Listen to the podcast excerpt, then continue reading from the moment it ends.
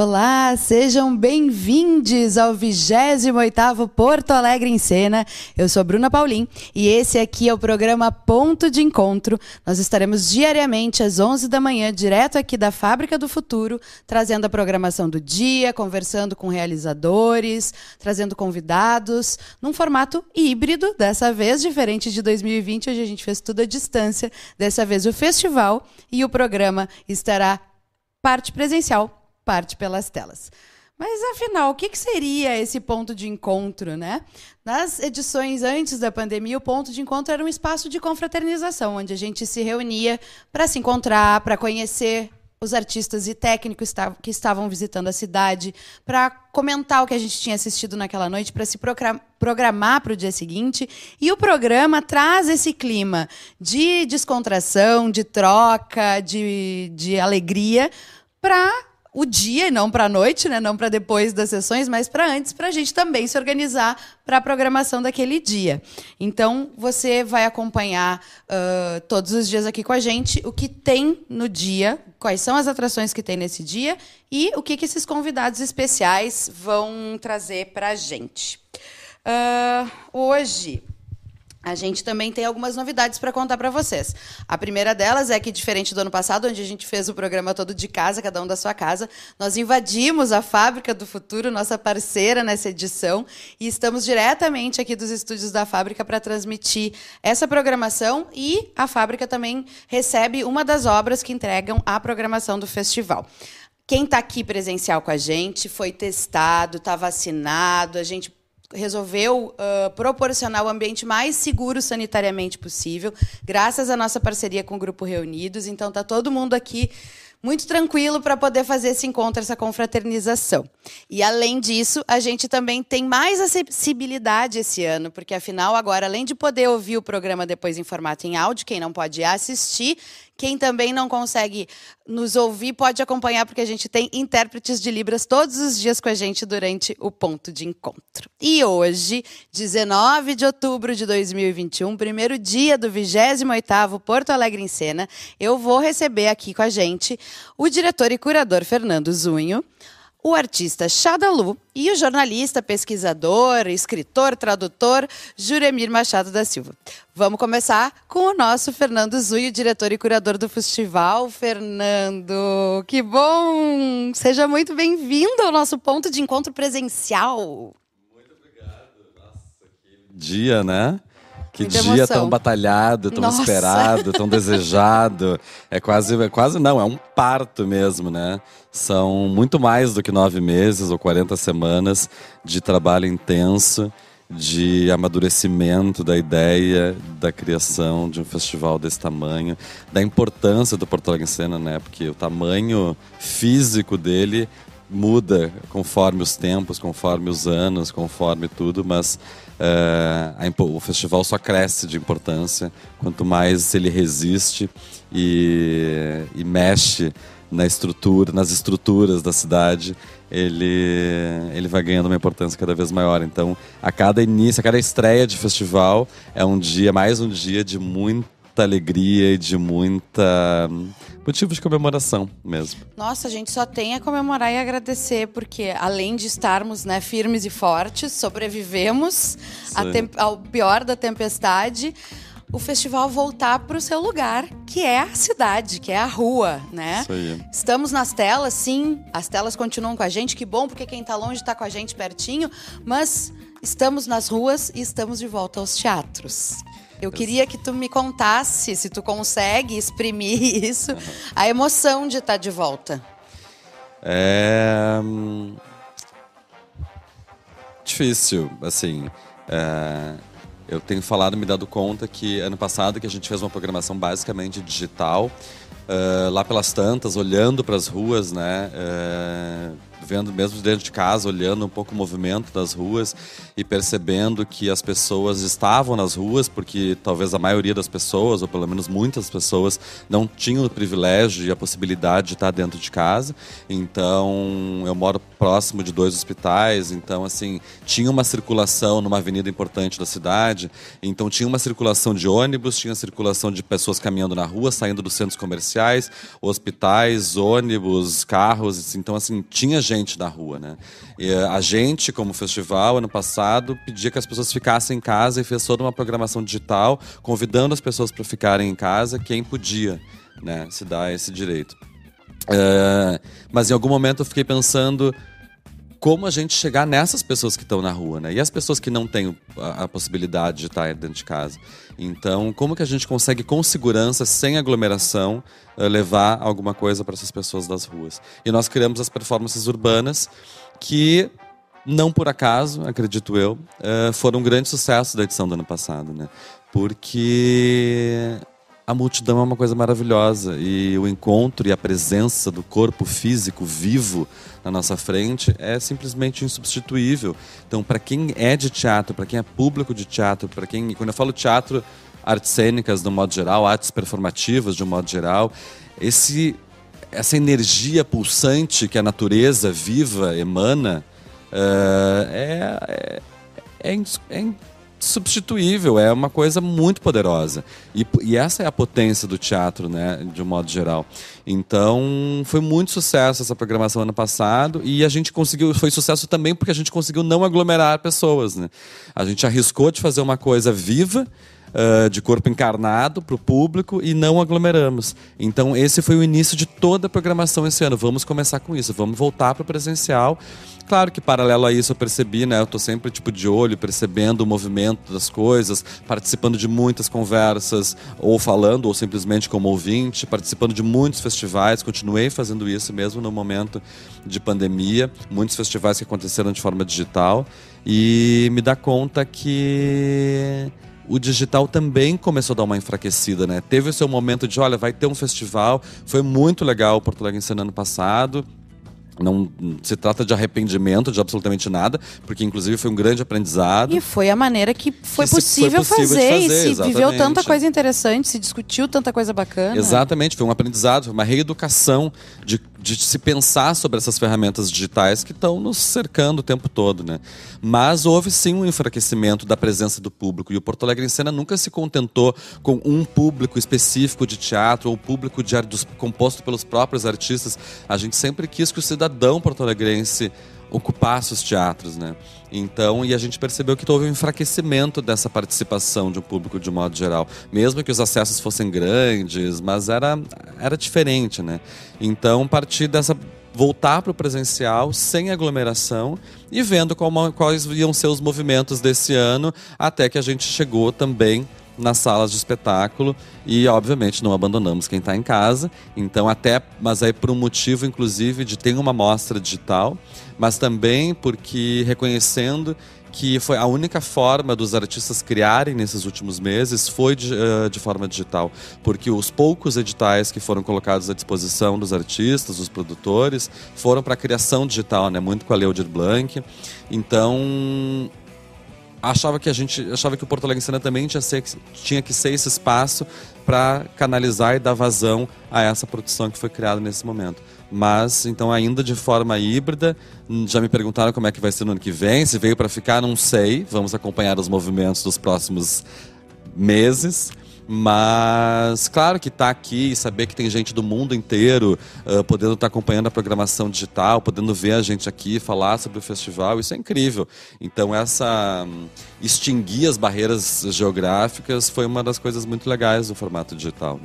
Falando em extinguir barreiras, o Porto Alegre em Cena anda quebrando muitas delas e borrando Adoro. as barreiras, as fronteiras e as linguagens artísticas.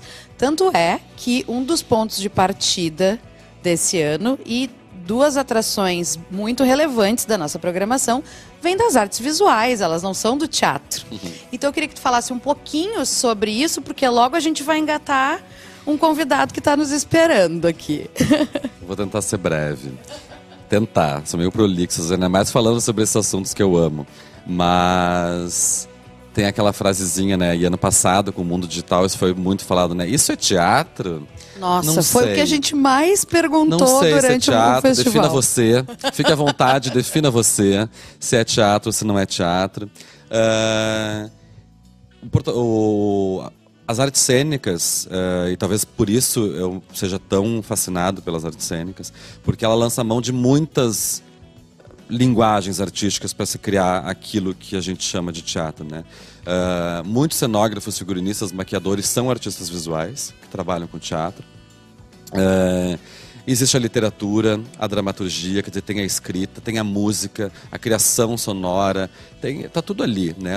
Tu junta tudo cria uma dramaturgia e põe visualmente aquele texto, aquela dramaturgia numa, numa estética visual, sonora, tudo junto, misturado e cria essa coisa que é indescritível, que é o teatro. É...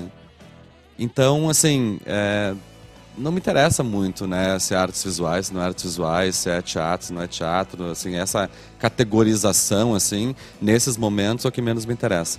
Mas fato é que, especialmente nesse momento de criação de uma programação para não aglomerar, ou seja, criar essas performances urbanas que não aglomerem, a gente não podia criar uma programação que tivesse que, que, que, o público tivesse que prestar atenção do início, meio e fim, que essa dramaturgia fosse encadeada e as pessoas tivessem que se acumular diante de um artista durante um tempo, seja 10 minutos, meia hora e tal, para poder prestar atenção e entender o que, do que se trata, né? Se tornaram performances que passavam por onde as pessoas estavam, às vezes pelo tempo de uma sinaleira fechada, ou pelo tempo do carro passar por onde estão as pessoas, ou simplesmente era algo que ficava se movimentando lentamente, as pessoas rapidamente entendiam do que se tratava e podiam mais de longe, mais de perto, contemplar aquilo ali e, e, e sair. Então, o apelo dessas performances, elas eram muito, se tornaram muito mais visuais e sonoras do que dramáticas mesmo, né? Então, nisso se misturou mais ainda essa essas fronteiras, essa, essa essa distinção entre uma coisa ou outra. São artes performativas, tem corpos vivos ali, tem alguma coisa está sendo dita, uh, às vezes numa fração de, de tempo, mas está sendo dita. E, e então me interessa muito também procurar o que, que outros, para a gente sair da mesmice, para a gente sair da, do nosso lugar comum, me interessa sempre olhar para os artistas de teatro, da dança, do circo, da música, mas as artes visuais me interessam muito também, porque eu aprendo muitas coisas e não é à toa que nós estamos aí com esse conceito, com essa, esse guia do Porto Alegre em Cena, que é Existe uma Cidade Sobre Nós. E Existe uma Cidade Sobre Nós é o título de uma das obras do nosso convidado que participa da programação deste ano do festival. Na verdade, eu fiz a aulinha, eu pedi a cola, mas talvez eu não vá pronunciar certo. Shadalu me corrija. Nhuru, Existe uma Cidade Sobre Nós e Jardim Guarani, Ori e Votutu. Acho que é isso. Vamos lá, Xadalu, seja bem-vindo. Nos conta um pouquinho sobre os teus trabalhos que vão fazer parte da programação do 28º Porto Alegre em Cena.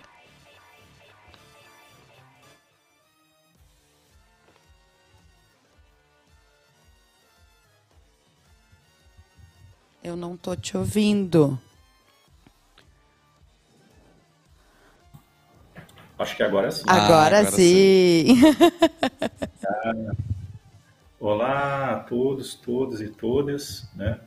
É, queria fazer só uma descrição, né, do, de como eu estou aqui, é, para as pessoas que precisam da descrição, né? Então eu sou um, um rapaz de pele parda, cabelos lisos e pretos, estou com uma camisa roxa e estou com um colar sagrado guarani e atrás de mim, eu estou dentro de um quarto e atrás de mim tem algumas obras que estou começando a fazer aqui na residência. E eu estou em La Rochelle, na França. E queria dar bom dia a, a todos, todas e todas. Queria agradecer imensamente o Fernando, né, por acreditar no trabalho, pela sensibilidade que ele tem como, como pessoa e como curador, porque quando consegue juntar essas duas coisas, eu acho que a gente se sente realizado em trabalhar com pessoas assim, a Bruna, todo o pessoal da equipe, pessoal sensível, né? Então, é, é gratificante, muito gratificante, e segue a risca do, do que um velho sábio me falou um dia, que o que vai as, as pessoas sensíveis ou a sensibilidade, ela que irá salvar o mundo. Então, então é isso. Queria agradecer muito, Fernando, muito de coração mesmo por ter acreditado. E quando a gente conversou naquela época da cidade sobre nós, ainda era um, um projeto num pedacinho de papel.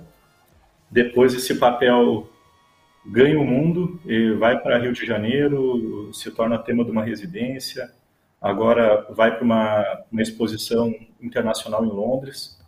Então, ver que, que a gente tinha pensado naquela época, a gente estava no caminho certo, porque, como tu falou, a gente ama o que faz e vive o que faz. Eu acho que para abrir nossa conversa dá para começar assim, né?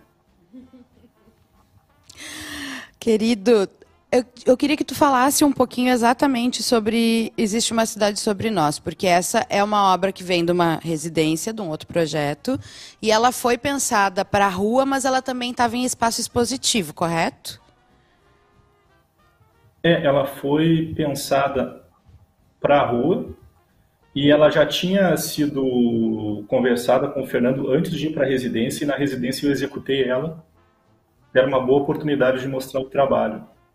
E a cidade, o Nieran, que digamos que é o espírito absoluto do espaço, todos os lugares eles têm um, um espírito que é dono né, desse espaço.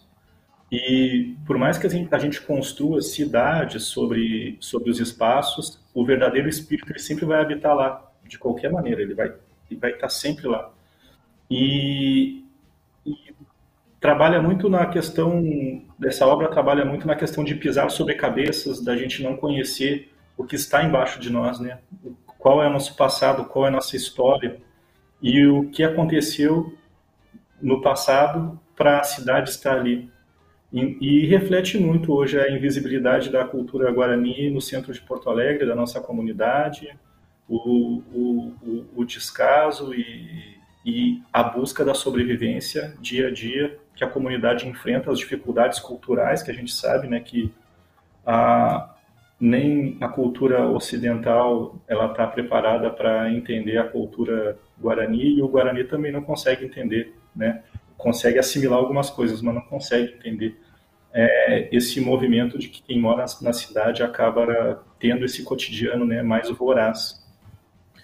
E, e o Inherã, ele trata disso. Então, a, a, a grande barreira para mim de, de, quebrar ela é e dar forma ao espírito, né? Então, criar um sinal, um signo que representasse o símbolo das cabeças que depois de uma pesquisa profunda, em conversa com a comunidade, eu consegui achar que foi a, a, os pilares da Catedral Metropolitana de Porto Alegre, que são aqueles, aquelas cabeças expostas, onde as cabeças sustentam pilar, o pilar da igreja, no qual é, a igreja sustenta aquilo como um troféu e como, digamos, no pensamento deles, uh, o triunfo da, da igreja sobre os nativos da região, né? É muito simbólico a gente pensar uma construção em cima de cabeças, né? É, inclusive assustador quando a gente para para pensar e conversar aqui, assim. Fernando, tu encontra essa obra do Xadalu e ela acaba pautando, guiando muito a temática do festival. Como é que surge esse encontro? Vocês já tinham trabalhado juntos? Já existia essa aproximação? Uh, sim, eu vou ficar um pouco virado para cá para enxergar. A gente tem um retorno aqui para o público que está em casa saber que eu estou enxergando o Xadalu aqui. Uh, na verdade, a gente sim, a gente já, eu já conheceu o trabalho dele de muito tempo, né? O Xadalu é um artista visual e um artista de rua. Uh, leva muito os trabalhos dele para a rua. E então eu, como um, um cidadão porto-alegrense que vi, gosto de viver a minha cidade, circular pela minha cidade, eu eu tive várias vezes em contato com o trabalho. Depois, num projeto que inclusive surgiu junto com Porto Alegre em Cena, que é a revista Corpo Futuro, que a gente fez ano passado junto com Porto Alegre em Cena, e esse ano a gente né, saiu, se tornou um projeto independente. Uh, foi a primeira vez que a gente trabalhou juntos. E durante a pesquisa, independente da revista ou do festival ou qualquer outro trabalho que eu esteja fazendo, é, nesse processo de pesquisa, de busca por uma programação, eu vou isso, frequentando festivais, falando com muitos artistas, conversando com as pessoas, querendo saber o que as pessoas estão fazendo, o que, que elas estão pensando, do que, que elas estão vivendo, o que, que elas estão lendo, o que, que elas sabem. Essa é uma maneira de eu me abastecer muito assim do que que, né, o que está movendo as pessoas, artistas que eu admiro, que eu que eu me interessa saber, né, o que que, tão, o que, que produzem e tal. E aí era isso, eu nem vi esse trabalho antes, né? Então acho que isso que o Fachadalu fala de agradecer a confiança e tal é porque surgiu de uma ideia, de uma conversa. Mas essas conversas com esses pesquisadores, esses artistas e e pessoas, né, artistas indígenas ou que pesquisam profundamente essas culturas, esses pensamentos, é o que cada vez mais tem me interessado e realmente me tocado profundamente, assim. Então, ouvindo essa história que ele estava contando agora, uh, ouvindo a história, né, sobre a, esse território sagrado, que acho que ele pode falar um pouquinho mais ainda, uh, onde se construiu a cidade de Porto Alegre, eu e aí talvez isso seja um pouco também, eu fico muito muito doido, porque nesse processo de, acho que não é só como curador, mas como artista do modo geral, né, quando a gente está pesquisando, como ator mesmo, né, a gente está pesquisando um trabalho, tem coisas que batem na gente um pouco diferente, né? Tem algumas coisas que, uma histórias que te contam, trabalhos que tu vê, que tu pensa, nossa, muito legal, mas tá, fica ali. E tem coisas que te cativam, assim, né? Até, isso acho que faz parte desse processo criativo. E essa história me cativou muito, eu fiquei muito pensando nisso, especialmente porque ela tem uma coisa muito a ver, ela, ela é muito pontual desse território de Porto Alegre, tem tudo a ver com o que eu já estava pensando de fazer uma programação que ocupasse a cidade, né, com as performances urbanas para que a gente que ficou tão distante da nossa própria cidade em função da pandemia, que a gente possa se reconectar com a nossa cidade através da arte, que foi esse segmento tão excluído durante a pandemia, uh, as artes vivas, pelo menos, né? E, e eu vi essa história desse território sagrado, onde se constrói uma cidade uh, que, uma outra cultura se sobrepõe a esse território, apagando uma cultura ancestral. Isso tem tudo a ver com o que a gente já vem pesquisando no festival há muito tempo, né? Que é a gente criar possibilidades de futuro, defender a vida, que maneiras que a gente tem de pensar um futuro. Se esse processo, projeto colonial, uh, colocou a todos nós à beira de um abismo, né, das emergências climáticas, das doenças uh, pelo clima, uh, dos refugiados do clima, então dos desastres ecológicos que a gente está vivendo. Se isso é fruto desse projeto, que maneiras que a gente tem de, de, de adiar o fim do mundo, como diz o Krenak. Então, é, é, a gente acredita, eu acredito, e me conectando com essas pessoas, que são ouvindo esses conhecimentos, se reconectando com esses conhecimentos, é que a gente tem chance de, de, de se livrar um pouco ou de adiar um pouco esse desastre todo. Então, essa história tinha tudo a ver com isso, me emocionou muito, e conhecendo o artista que ele é, eu tinha certeza que o trabalho ia ser incrível, como foi. Né? O Existe uma Cidade Sobre Nós já está em exposição, já pode ser visto no Rio de Janeiro e pelas ruas aqui em Porto Alegre. E, e, hoje à noite a gente vai conhecer a consequência disso, né? O segundo passo disso. Exatamente. Nós temos a consequência disso, que eu quero que o Xadalu comente um pouquinho sobre Jardim Guarani. É a primeira vez que tu, tu teu trabalho normalmente, né, assim, majoritariamente é de arte urbana. A gente conhece, descobre normalmente o teu trabalho na, na, nas ruas, né? E muito nas galerias, obviamente. Mas Tu já chegasse a expor dentro de um teatro ou é a primeira vez que vai ter uma obra tua numa sala de teatro? Não, já é, foi muito, muito, muito legal isso tudo, porque é, já uma, uma vez tive um, dois irmãos tem um teatro lá, né? Do Beto, do Betinho. E, e ele me levou, ele e o Marco Aurélio, na época, me levaram lá para fazer uma exposição e eu pensei que era uma galeria, chegou lá num teatro mas estava toda a cidade tão animada para ver né, as obras e que a gente fez dentro do teatro. Então eu achei muito gostoso, porque a cidade ela tinha já o costume de ir no teatro, só que dessa vez era uma exposição. Eu me lembro bem, foi muito divertido, foi muito legal, assim, e, e eu acredito muito que a gente faz o espaço, por ser uma pessoa da arte urbana, a gente, a nossa, o nosso astral, o nosso cosmo, ele influencia muito no espaço. Então, é, sendo, claro que a gente está falando agora no, no Teatro São Pedro, né? É, além de ser uma construção colonial, mas é, é, é, uma, é um lugar nobre, né?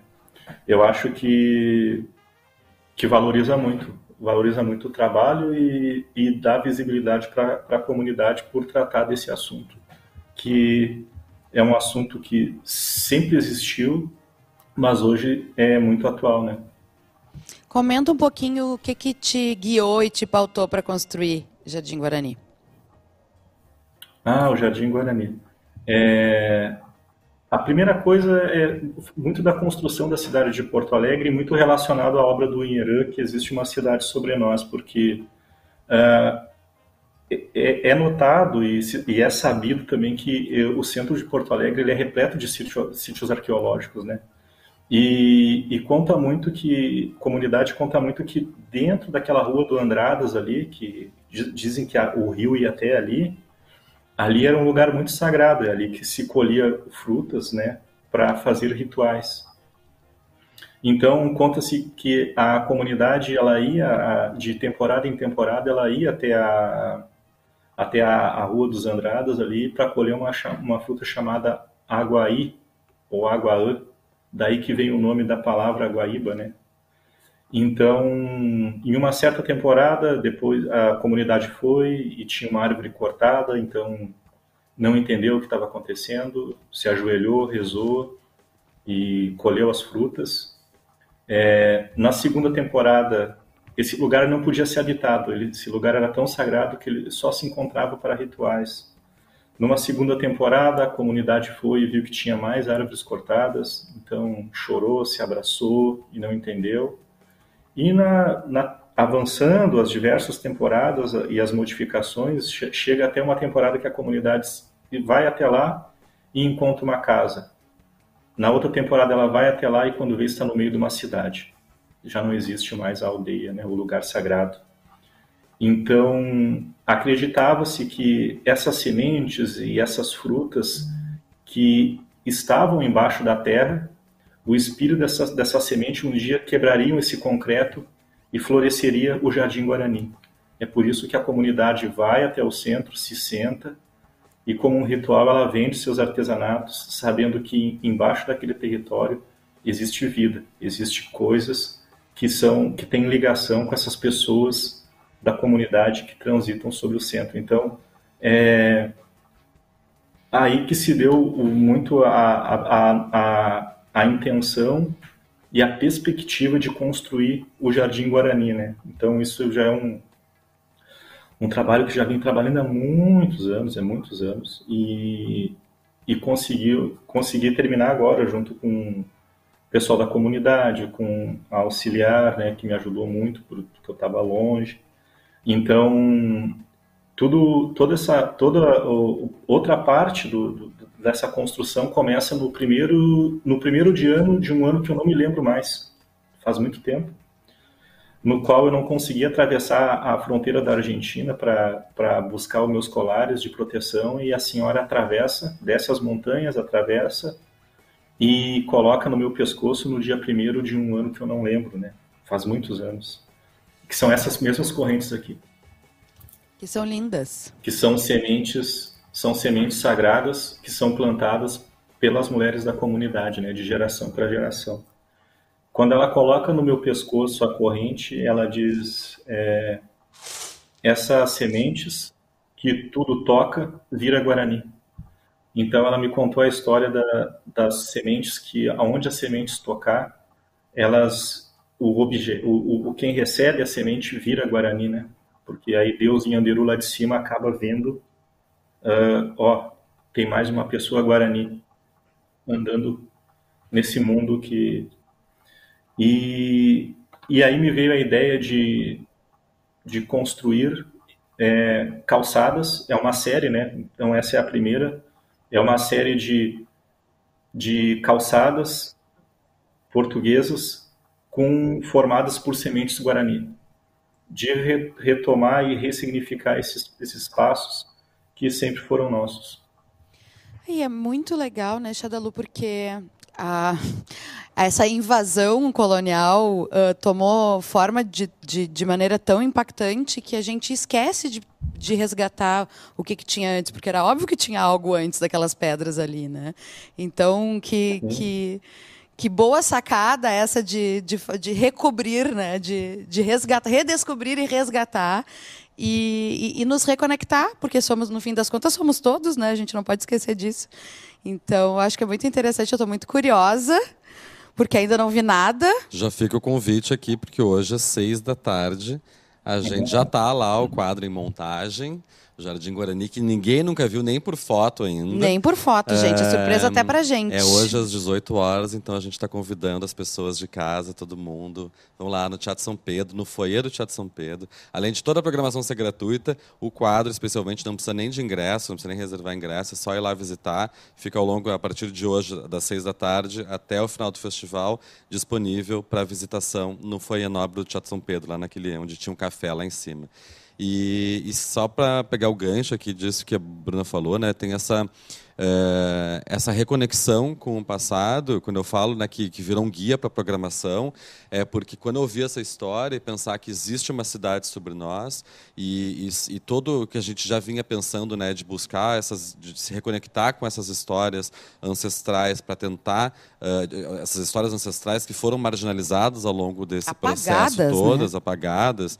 Uh, até apagadas não dá para dizer, porque isso, porque tem ainda pessoas que bravamente, né, povos ribeirinhos, quilombolas, indígenas do Brasil todo, os africanos que vieram uh, arrancados e maltratados durante navegações imensas até o Brasil quiseram apagar as histórias, a, a, a linguagem, a, as religiões, os objetos de religião, e mesmo assim não conseguiram, mais de 500 anos dessa colonização, ainda bem, e aí, graças a essas pessoas que bravamente conseguiram manter ainda vivas essa cultura. Né? Então, para que a gente possa hoje tentar, nós aqui nesse espaço do Porto Alegre em Cena, como o Xadalu falou, nesse símbolo colonial uh, do, do Teatro São Pedro, no centro, no, na Praça dos, dos Açorianos, uh, em Porto Alegre, uh, a gente poder ocupar esses espaços com essas histórias e recuperar um pouco essas histórias. Né? Então, uh, isso vai ter ao longo de todo o festival. Essas, a gente tem uma obra na, no Parque da Redenção, do Jaider Isbel, que é outro artista indígena lá de Roraima, do extremo norte, o Xadalu no Teatro São Pedro. As meninas do Projetores pela Cultura estão montando uma série de, de projeções de mulheres do Brasil todo, muitas mulheres quilombolas, indígenas, uh, ribeirinhas, que trabalham com projeções, com videoarte, para projetar sobre aquele monumento dos açorianos essas histórias, e isso a gente vai ocupando a nossa cidade de outra maneira, descobrindo sobre ela uh, várias sementes guaranis e várias outras histórias como essa. Puxando a camada ancestral lá de baixo, colocando ela bem em cima, bem à luz onde ela tinha que estar sempre, para a gente se reconectar. Xadalu, querido, muito obrigada por estar conosco nesse primeiro dia, começar a programação contigo. Por favor, diga lá. Só, Lógico. Só não podemos esquecer do. A gente fez um vídeo especial para o projeto, é, junto com o meu amigo, irmão Yuli. A gente, eu gravei, né, o pessoal da comunidade no centro, então a gente fez uma videoarte e eu acho que a gente vai projetar durante a semana, eu acho, só para constar. E o nome do vídeo é o Jardim Guarani, então é uma sequência, né, do da parte do, do, da nossa obra, que vai estar no São Pedro, mas também ela, ela, ela sai né, como um espírito do São Pedro e, e, e volta para a cidade através de uma imagem. E eu gosto muito dessa coisa do vídeo, porque é, em meio à escuridão o vídeo tem luz, então o vídeo é luz, então vai ser uma coisa muito bonita, né, eu acredito. Né? Então eu acho que é isso. Uh, a dá muita ligação do, do vídeo ser uma fogueira, que as pessoas se, se encontram em volta desse vídeo e começam a apreciar a imagem, assim como na, na comunidade a gente aprecia a imagem da fogueira. É, gosto dessas coisas, então acho que vai ser bem legal a parte do, do nosso vídeo também. E a gente anuncia aqui os dias que tiver projeção, tu não te preocupa que a gente coloca na nossa programação para convidar todo mundo para acompanhar, porque vai ser imperdível. Eu não sabia que tinha esse vídeo, já estou mais curiosa ainda agora. É muito surpresa mesmo, Xadalu. O Fernando está fazendo suspense com a gente, entende? Não, que legal, mas uh, ficou tudo em alta qualidade. Fiquei muito satisfeito. Foi dias e noites. Uh, a música inédita, produzida pelo Yuli, as imagens são inéditas, eu filmei tudo e a gente filmou tudo dentro do Jardim Guarani. Então isso foi muito legal, né? Demais. Meu querido, muito obrigada por estar com a gente aqui, mesmo de longe, trabalhando. Muito sucesso nessa residência linda aí em La Rochelle. E que na ah, próxima edição tu possa estar aqui com a gente presencial também. Claro, muito obrigado. obrigado e só agradecer mesmo de coração agradecer tu, Bruna, Fernando, muito obrigado, muito obrigado mesmo. E essas sementes que a gente planta hoje, a gente vê que quando são verdadeiras, a gente vê que lá na frente elas floresceram muitos jardins, né? Maravilhoso, muito obrigado, querido. Até a próxima, querido. Então, até a próxima. Então, para quem ficou curioso e quiser acompanhar, existe uma cidade sobre nós, está espalhada pelas paredes de Porto Alegre. Esteja atente, busque por aí. E Jardim Guarani fica exposto no Foyer Nobre do Teatro São Pedro, de 19 a 24. Né, domingo, não, segunda-feira o teatro não abre, então, né? Até domingo e depois do dia 26 até o dia 31 de outubro, sempre das 14 às 19 horas, com entrada franca. O Teatro São Pedro fica ali na Praça Marechal Deodoro, né, a Praça da Matriz. E uh, só se programar, passar por lá e conferir essa obra incrível. Gente, durante quase dois anos, porque, né? Ô, pandemia que não termina. Nós ficamos em casa, nos recolhemos, vivemos o mundo através das telas. A nossa casa virou o mundo, né? A gente fez de tudo lá dentro. A gente mal a, a, a grande movimentação era do quarto para a sala, da cozinha para o banheiro.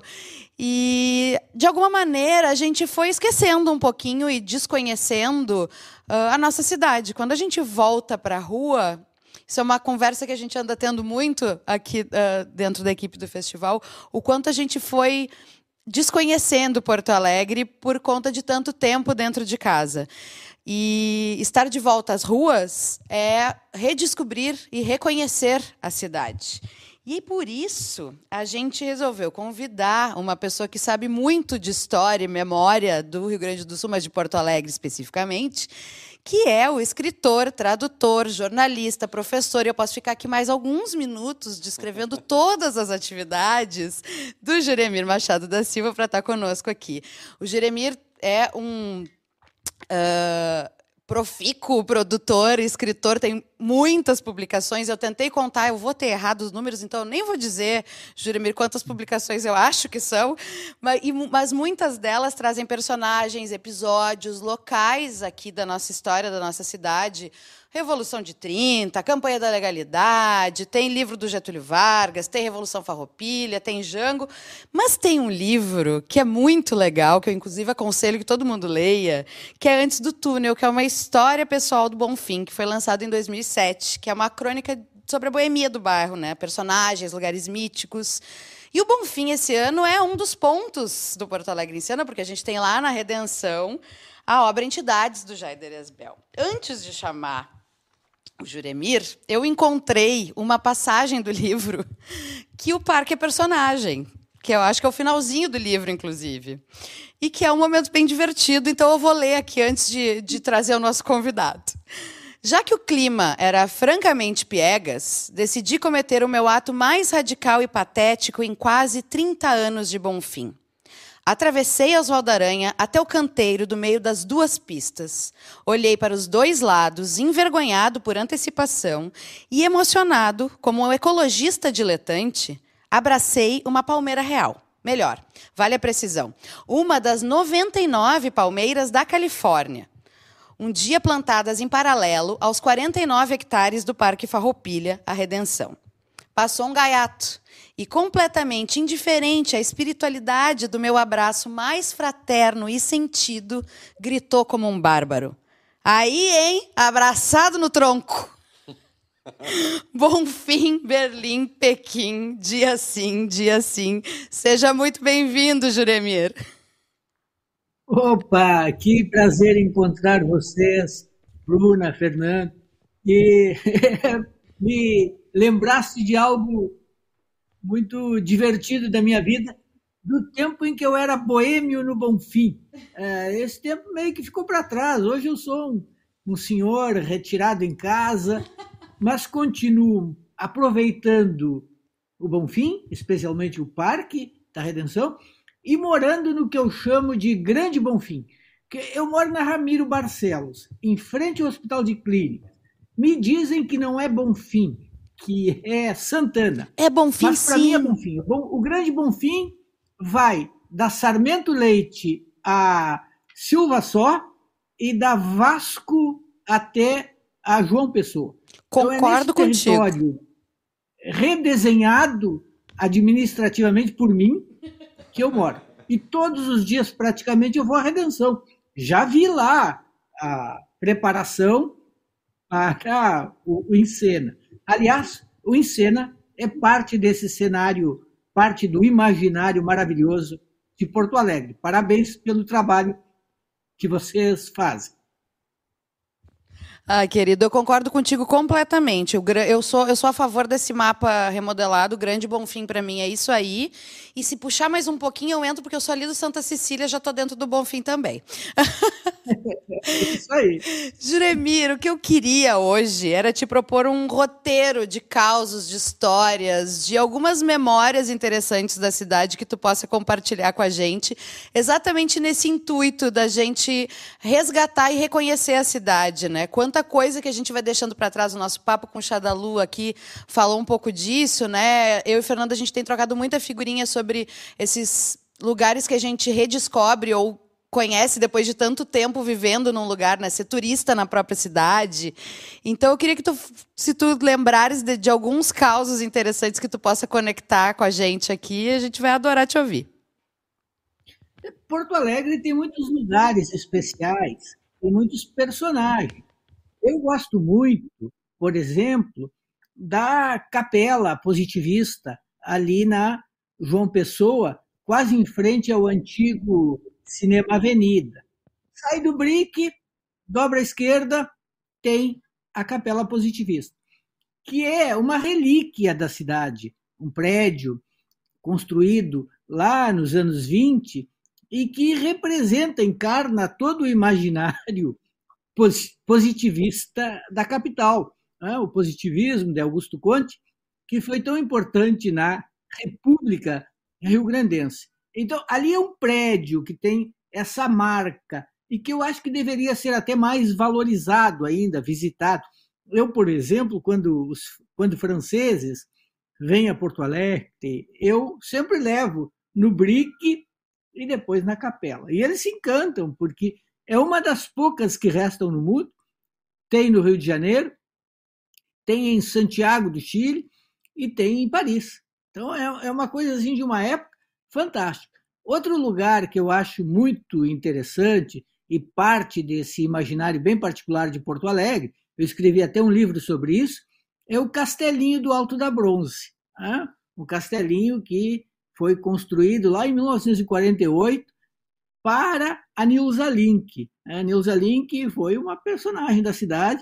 Ela morreu agora, neste ano, morreu com quase 100 anos, morreu com chegando aos 99 anos de idade. E, imagina assim, o, o sujeito estava apaixonado por ela e construiu um, uma réplica de um castelinho, uma réplica de castelo medieval eh, pequeno para ela.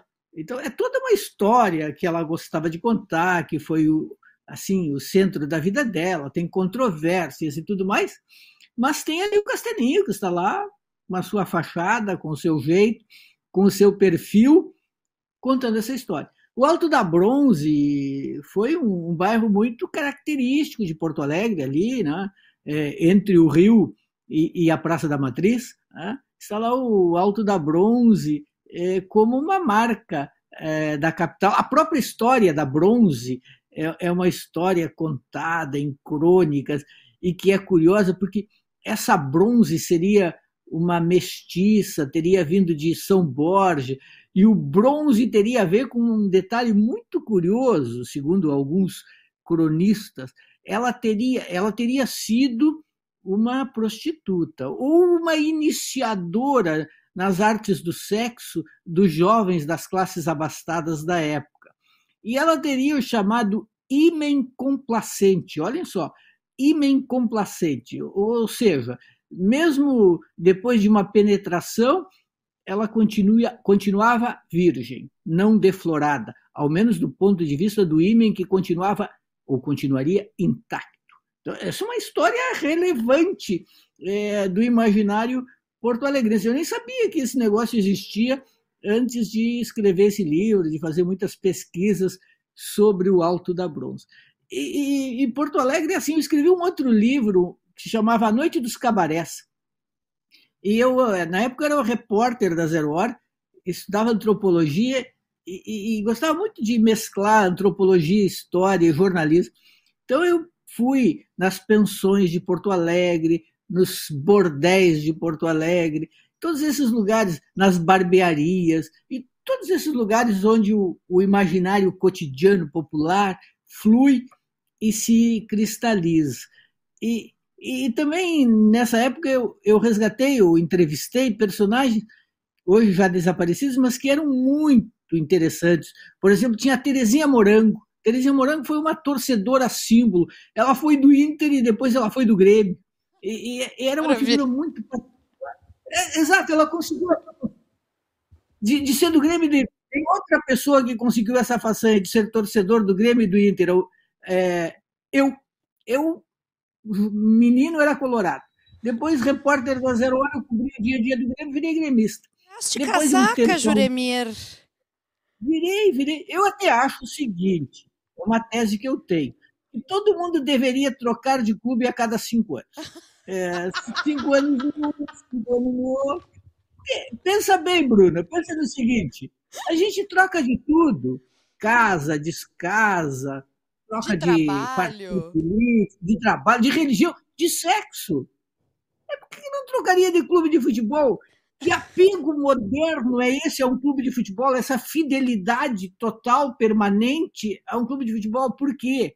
Eu acho que tem que trocar de, de vez em quando para. Eu não me arrependo de ter sido gremista.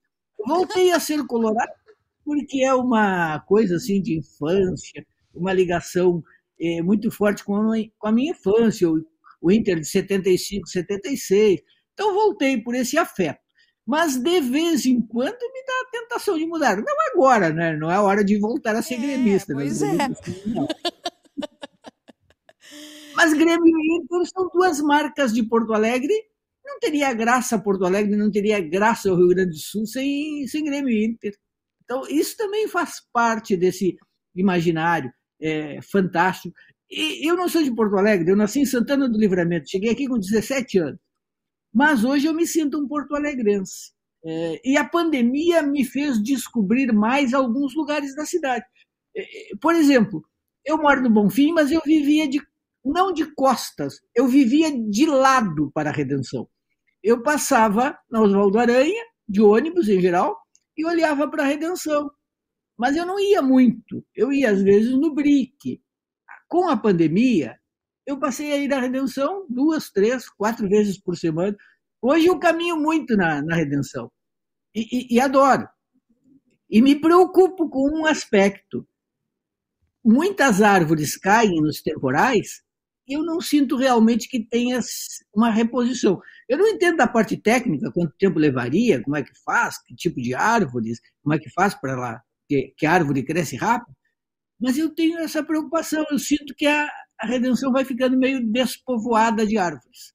Vai ficar faltando árvore para abraçar depois, né, Juremir? Vai ficar difícil. Pois é, exatamente. Ainda bem que as palmeiras estão intactas. Um, um, personagem muito interessante que eu falo nesse livro, fiquei contente que tu resgataste esse livro. Esse livro foi escrito como uma homenagem a um grande amigo, o Ricardo Carli.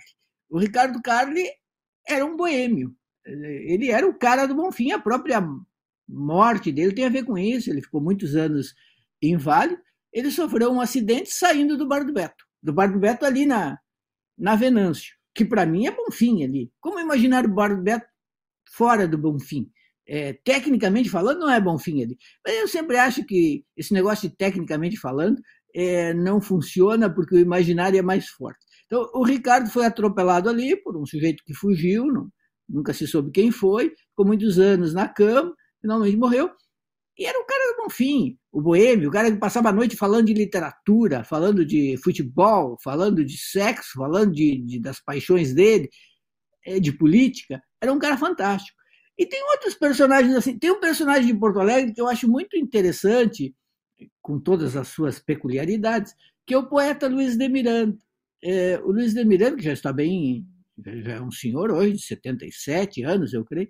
O Luiz de Miranda é um dos poucos caras que eu conheço que largou tudo na vida para ser poeta.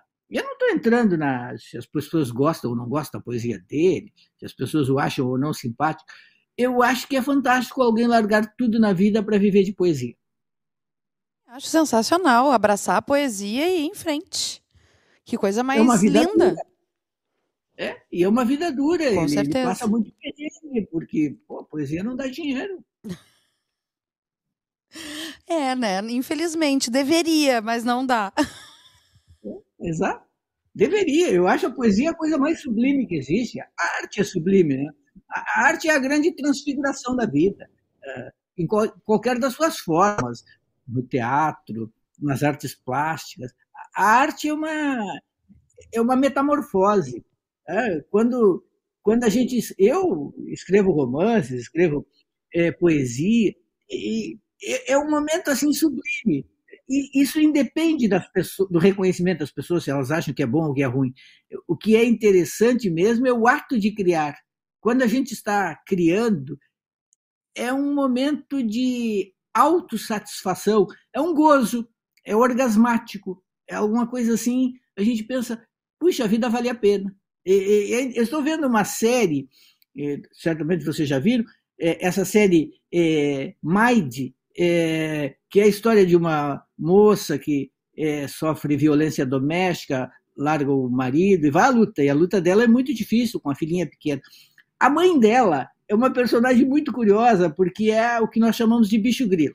Ah, ela é um personagem típico mais dos anos 60, né? é, cultura alternativa e tudo mais. E, e o, a vida dela, no fundo, tá uma merda. Mas ela tá feliz porque ela se sente uma criadora. Ela é uma artista plástica, o que ela faz não parece muito interessante, ou pelo menos ela não consegue é, reconhecimento, ela quer expor numa galeria, mas a galeria não está nem aí para ela, mas ela se sente criadora. E essa potência da criação é algo fabuloso. E é por isso que a gente está aqui, né? Isso que nos move, inclusive. Estamos reunidos por conta da arte, ainda bem. Juremir, tu já visitasse, tu já fosse a Redenção hoje pela manhã para acompanhar entidades ou ainda não? Hoje eu ainda não fui. Eu fui ontem à tarde e pretendo ir hoje à tarde. Hoje de manhã eu ainda não saí de casa. A partir das seis e meia, por aí, se quiser pegar um fim de tarde, já vai ver a entidades, a obra iluminada, inclusive. Porque co essas cobras que a gente construiu lá acendem. Essa obra do Jaider, ela acende à noite. Eu vi as cobras ontem lá no, no lago, né? E, e até a gente ficou ali olhando um pouco e depois a gente deu um passeio. A Redenção é um lugar fabuloso. Tinha dois caras lá naquele espacinho onde tem a polêmica se é uma suástica ou não é uma suástica, sabe? Tinha dois caras, eles colocaram um, como é que chamam? Sei lá, antigamente era um toca-discos, um aparelho de som. Uma caixinha e de som. Estavam, é, e eles estavam dançando tango. É, às quatro horas da tarde, na Redenção, dois caras dançando tango. Acho que era o professor e o aluno. É fantástico. E isso depois de ver as cobras, aí tem a polêmica das plásticas, aí tinha é, umas senhoras, né, umas velhinhas fazendo um chá com tacinhas e tudo assim muito é, chiques. A redenção é o mundo. o que, o que se, eu, durante a pandemia, eu, eu, me digo todos os dias, acho que sem a redenção eu tinha pirado. Que, ir à redenção, né, eu me sentia saindo de casa, vendo pessoas ou menos, viver. E a natureza, né, que é algo fantástico. Com certeza, esses foram os grandes escapes, a natureza e a arte. Né? Juremir, muito, muito, muito obrigada por estar com a gente, esse papo delicioso, esses causos todos. A gente poderia ficar aqui horas te escutando. Muito obrigada por estar com a gente. Seja muito bem-vindo, te esperamos na programação e até uma próxima. Obrigado, professora. Obrigado, Fernando. Obrigado, Bruna. Parabéns o Encena é a cara de Porto Alegre, é, é alma de Porto Alegre. Longa vida para o Encena. Abraço. Assim Abraços, seja. longa vida para o nosso Porto Alegre em cena.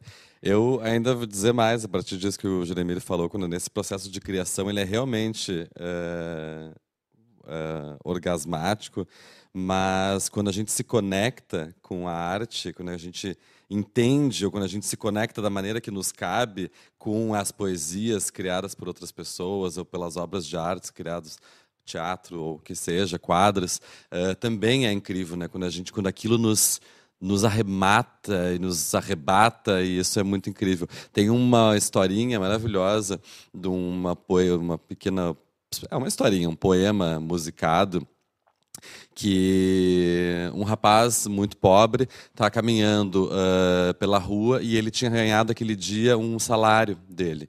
E é um salário muito baixo, e aquilo um dinheiro contado, e era exatamente o dinheiro que ele tinha para pagar o aluguel, senão ele perderia a casa dele. E ele está passando na frente de uma livraria e ele vê na livraria os sonetos de Shakespeare na, na vitrine.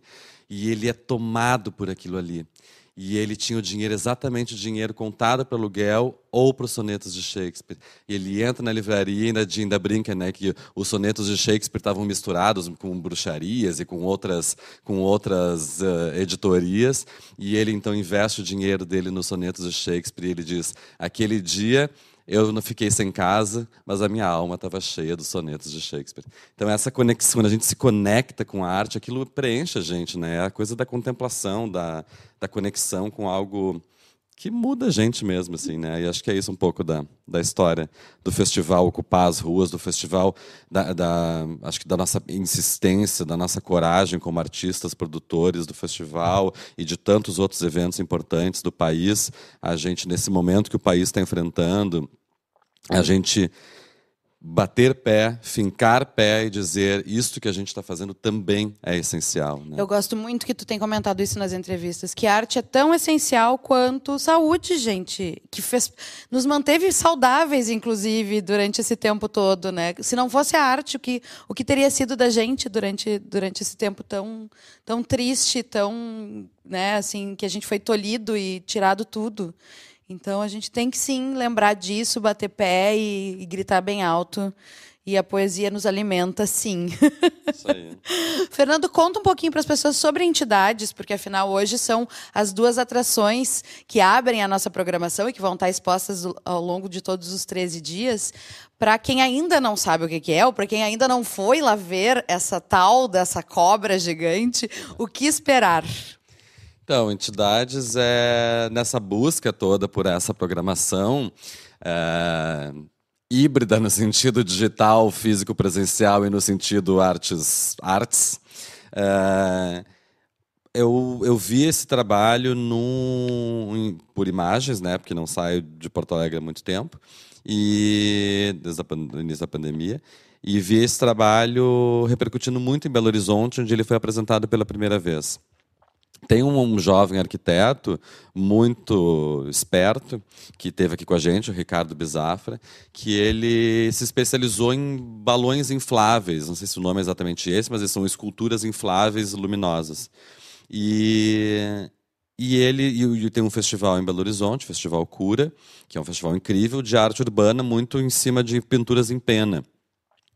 E eles queriam fazer alguma coisa diferente. Eles pensaram e convidaram o Jaider Isbel, um artista do povo Macuxi, de Roraima. Né? Então, há pouco a gente conversou com o Xadalu, não por acaso, um artista pesquisador guarani das culturas originárias do sul do país, desse território que também hoje a gente chama de Brasil, e com o norte, o extremo norte do Brasil.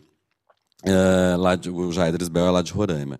Então, trazer para cá também esse conhecimento, esse pensamento uh, desses povos que também, né, norte sul, que também defendem, uh, são, são povos das florestas, que defendem a própria natureza, que se entendem seus corpos humanos como elementos da natureza, como espécies da natureza, diferente da gente, do modo geral. E, e a gente e é um, é um trabalho que a gente quis especificamente colocar na redenção para também fincar pé nesse território maravilhoso que o que o, que o, que o Juremir comenta e trazer ainda mais diversidade para esse parque, né? Um parque que onde aconteceu a abolição da escravidão, a escravatura em, aqui no Rio Grande do Sul, uh, antes da abolição nacional. E depois, no início do século XX, uh, foi dado o nome então de Parque Farroupilha em, nome, em homenagem a uma revolução. Uh, então, são muitas histórias, né? Mais uma por sorte, penso eu, né, na minha opinião, o nome do Parque da Redenção sempre se manteve muito forte, muito vivo, e eu faço questão de chamar do Parque da Redenção.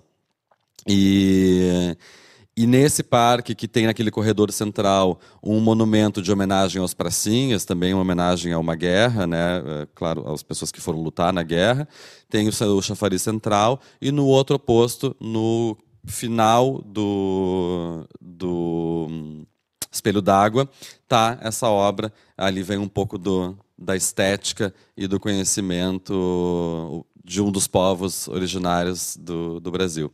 Então, é uma história que conta que conta que traz uma imagem forte, são duas cobras e traz uma imagem muito forte da da sabedoria mesmo desses povos, né? Dessas duas cobras que são normalmente animais mal vistos, como peçonhentos ou traiçoeiros ou coisa. Não, eles são, são animais que fazem parte desse, desse da natureza e são e, e trazem neles uma sabedoria e uma importância também para o ecossistema de um modo geral. Então, é trazer essas cobras como um elemento de beleza mesmo e enfeitar a nossa cidade. Hoje de manhã eu tive lá muito cedo visitando e logo as pessoas vinham perguntar, tipo, por favor, me diz que isso vai ficar agora para sempre aqui na Redenção. né? Eu falei, não, vai ficar só até dia 31 na programação do Porto Alegre em Cena. Não, mas isso tem que ficar até o final. A gente não vê mais coisas novas, bonitas na cidade. Então isso enche a gente de alegria e de saber. Infelizmente não cabe a mim, não tenho esse poder de colocar uma obra permanente ali, mas pelo menos durante o festival a gente vai ter esse deleite. É linda, é demais. Eu sigo comentando um pouquinho com você sobre, mas Fernando tem um compromisso. Afinal, Isso. ele é diretor do festival, precisa atender a imprensa. então, meu amor, muito obrigada por Obrigado, estar com a gente Bruna, aqui. Parabéns pelo programa. Obrigado a todo mundo que está nos vendo em casa. Obrigado, professor Juremir, Oxodalu. E, gente, aproveitem, entrem lá no site portoalegrecena.com e tá tudo lá, tem uma programação, mesmo nesses tempos poderia se dizer, bizarros que a gente está vivendo, em termos de políticas brasileiras, em termos de crises sanitárias. A gente está aqui vivendo mais um Porto Alegre em cena, graças aos deuses. Então, nos vê, espero ver todo mundo durante o festival. Muito obrigada, querido. Seja sempre bem-vindo à nossa casa nova. Muito obrigado. Entidades fica em cartaz ao longo de todo o período do festival, como o Fernando já comentou. Se você quiser conferir um papo que eu tive com o Jaider Isbel para o nosso podcast Por Trás da Cena, basta procurar nas plataformas de áudio Porto Alegre em Cena, que você vai encontrar esse bate-papo, essa entrevista com o artista, que ele conta um pouco mais sobre o conceito de entidade, sobre como é esse processo. Essa obra já circulou alguns outros lugares. Ela, nesse momento, também está exposta na Bienal de São Paulo. E ele fala muito sobre uma serpente que é uma serpente uh, como uma matriarca, uma avó, uma mulher antiga e sábia e que vem percorrendo todo o território do Brasil até chegar até aqui, né? Nos protegendo. É muito interessante. O conceito da obra do, do Jaider e visualmente realmente muito incrível que ainda não conferiu corra para a redenção porque vale a pena tanto de dia porque elas são coloridas e muito exuberantes e à noite quando elas acendem que são mais incríveis ainda. Nós estamos chegando ao final deste primeiro ponto de encontro do 28º Porto Alegre em Cena e eu vou passar com vocês então a nossa programação do dia agora.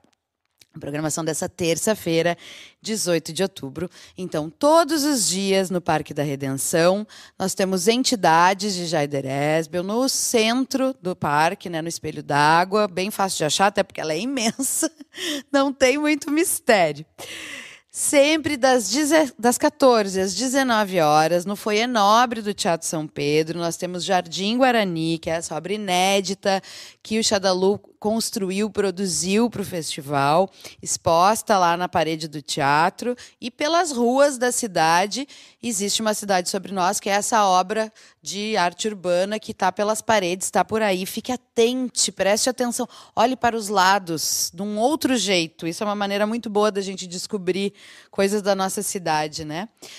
Então, no canal do, do, Spotify do festival, você encontra essa série de entrevistas chamada Por Trás da Cena, onde a gente apresenta bastidores da construção do festival, causos, histórias. A gente tem um episódio muito bonito Uh, com o Fernando Zunho, que estava aqui com a gente, e com o Duda Cardoso, que é coordenador de programação.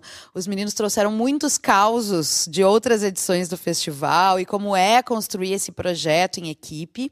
Tem uma conversa com o Eduardo Hauck, que é da Imersiva, que é uma das empresas aqui da, dentro da Fábrica do Futuro, que tem muito a ver com uma obra incrível que vai estrear nos próximos dias aqui na fábrica, chamada Metaverse, que é uma obra imersiva, que vai ser uma experiência e tanto.